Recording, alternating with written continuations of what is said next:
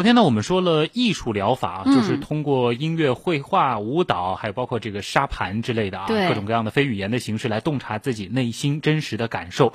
呃，这是一种内省的领悟式的疗法。那么这种方法呢，是可以缓解情绪、解决内心的困惑，但是其实对于行为上的矫正，似乎帮助并不大。嗯，所以呢，在心理学中啊，还有一种行为疗法是可以帮助你克服恐惧症啊、强迫症啊、厌食症等等。那么，行为疗法究竟是怎么样的一种疗法呢？我们自己能不能用行为疗法来做自我纠正呢？我们的编辑叶星辰采访了国家心理咨询师、职业培训专家讲师张华，我们今天就一起来聊一聊行为疗法。张老师你好，你好，星辰。嗯，这个行为疗法从名字上看，是不是就是说我们需要主动的去做某些事情来克服这个心理上面的障碍？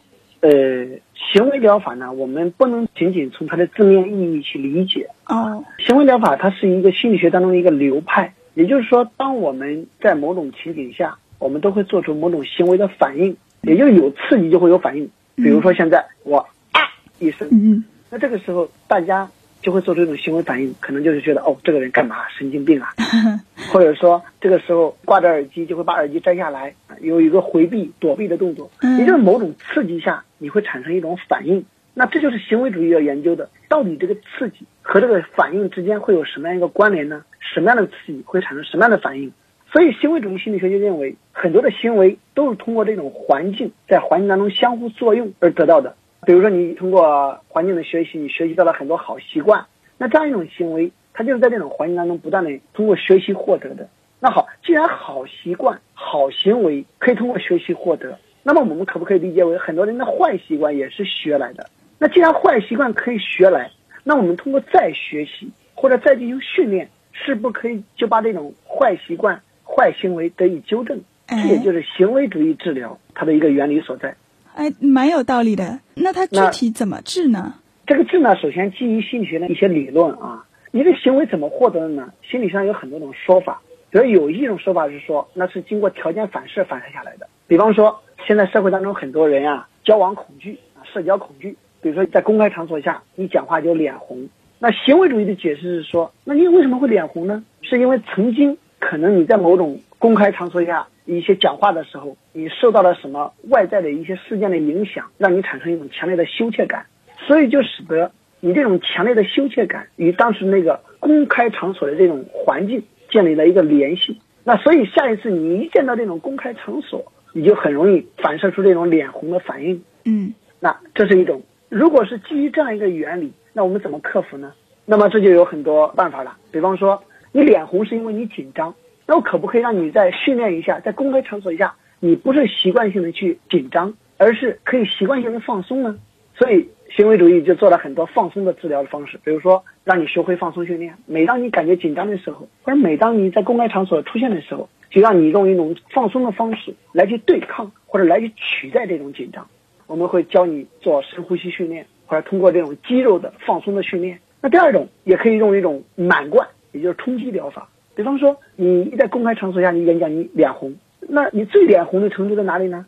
就是最让你感觉紧张这样一个环境是什么样的环境呢？好，找到这样一个环境，如果通过这样一种放松的方式，让你在这种最害怕的环境下、最紧张的环境下，你都能克服，那会不会当回到一个弱一点的环境，你就更容易克服呢？对，比方说，一个人看到小猫小狗紧张害怕，我不但让你看到小猫小狗，我让你看到的是一个大狼狗，啊，而且不但看到大狼狗，还让你在不受伤害的情况下，让你去摸它，让你跟它互动，结果你都不怕了，你还会怕小猫小狗吗？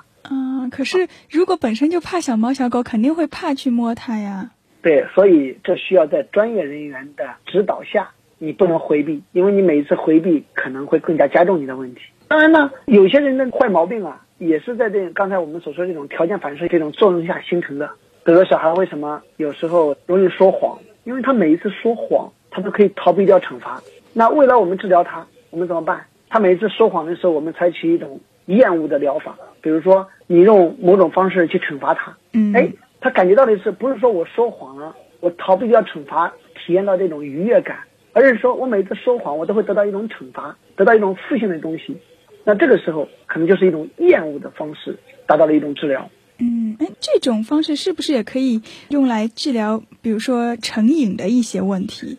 对呀、比如说像一些酒精成瘾呀、药物成瘾呀等等是可以的。但是呢，我们心理学上我们之前也探讨，就是不太建议第一时间就选择这样一种厌恶的方式。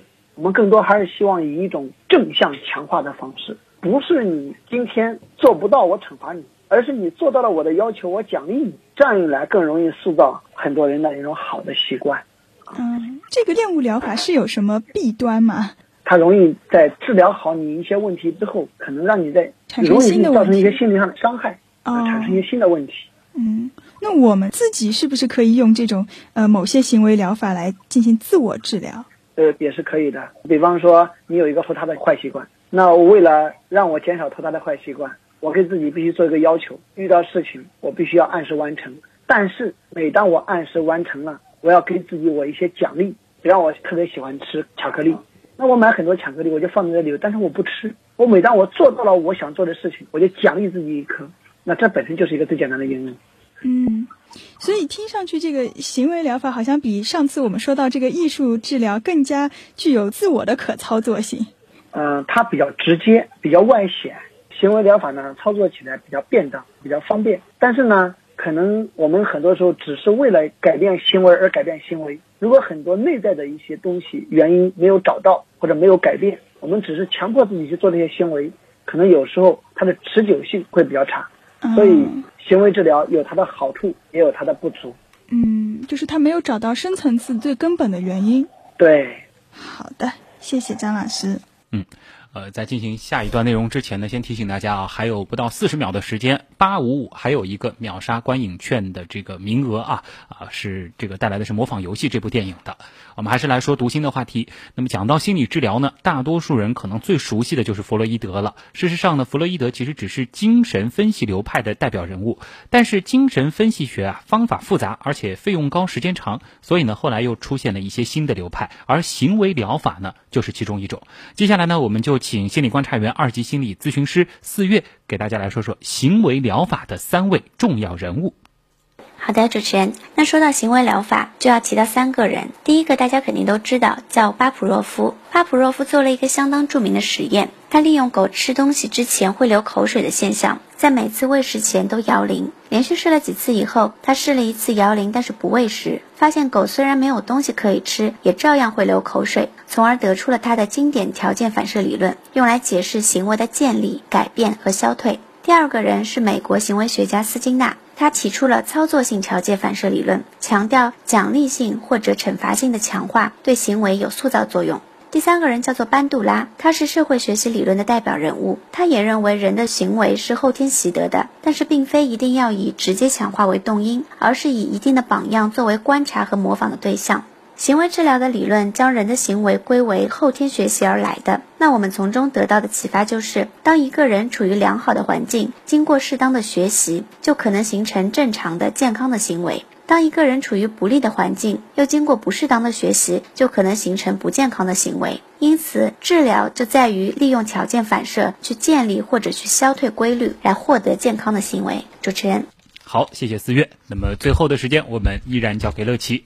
嗯，好的。其实我们刚才之前的话题中说到这个北京和国呃北京国安和上海申花的这个京沪大战啊，嗯很多网友就想说了，其实呃无论你是怎么样长大的啊，这个京沪大战都是大家。印象印印象当中不可或缺的一个体育比赛，包括是一个热门的话题。对其实我们刚刚回顾了一些京沪大战不得不说的事情，其实很多网友提醒我们了，还有包括一九九七年这个申花在这个工体啊，就是北京的主场九一比九。惨败给国、呃北京国安啊，当时这个一比九，现在还是很多上海球迷心中不可抹去的痛。嗯，包括一九九五年的时候呢，申花夺冠，这个时候北京和上海只差四分，当时北京是很不服气啊，说整一年国安都是。踢得非常好，申花呢是赢在运气啊。其实这个申花和呃申花和国安都是各有自己的黄金年代的。是，呃，有球迷就说了，其实申花和国安虽然是死敌，但是谁都离不开谁，缺少了对方的联赛，该是有多无聊？我觉得这个说的特别好。嗯那还有一点时间呢，给大家公布一下吧。今天的积分包括这个秒杀的呃幸运听众。今天的这个沙发，我们盖楼的沙发呢是啊佳琪，三十楼呢是沙发客洛特。五十楼呢是涛涛，一百楼呢是一帆风顺豪爽。我们也会在后台给大家积上相应的积分。嗯，另外呢，这个秒杀模仿游戏影片的这个活动啊，十九点五十五分秒杀到的是秒杀王，二十点二十五分呢秒杀到的依然是秒杀王，啊，实在是太强劲了。所以我们秉着这个独乐乐不如众乐乐的原则啊，我们把这个二十点二十五分的秒杀顺延给另外一位秒杀的这个网友，叫做疯狂的六姐。另外还有这个二十二二十点五十五分。秒杀到的呢是这个我们的新朋友啊，也是刚刚签到的这个新朋友叫小马嘟嘟，他也是特别的幸运啊。今天不仅有新朋友的积分，而且还有我们的秒杀电影券。那今天这个如果说昨天和今天都没有秒到观影这个名额的朋友怎么办呢？其实，在今天的这个节目结束之后，大家赶紧到我们的这个另外一个福利贴，就是模仿游戏的这个积分兑换福利贴当中啊，可以花五分积分去兑换两个观影团的名额，一共是给大家准备了九个名额，也是先到先。得啊！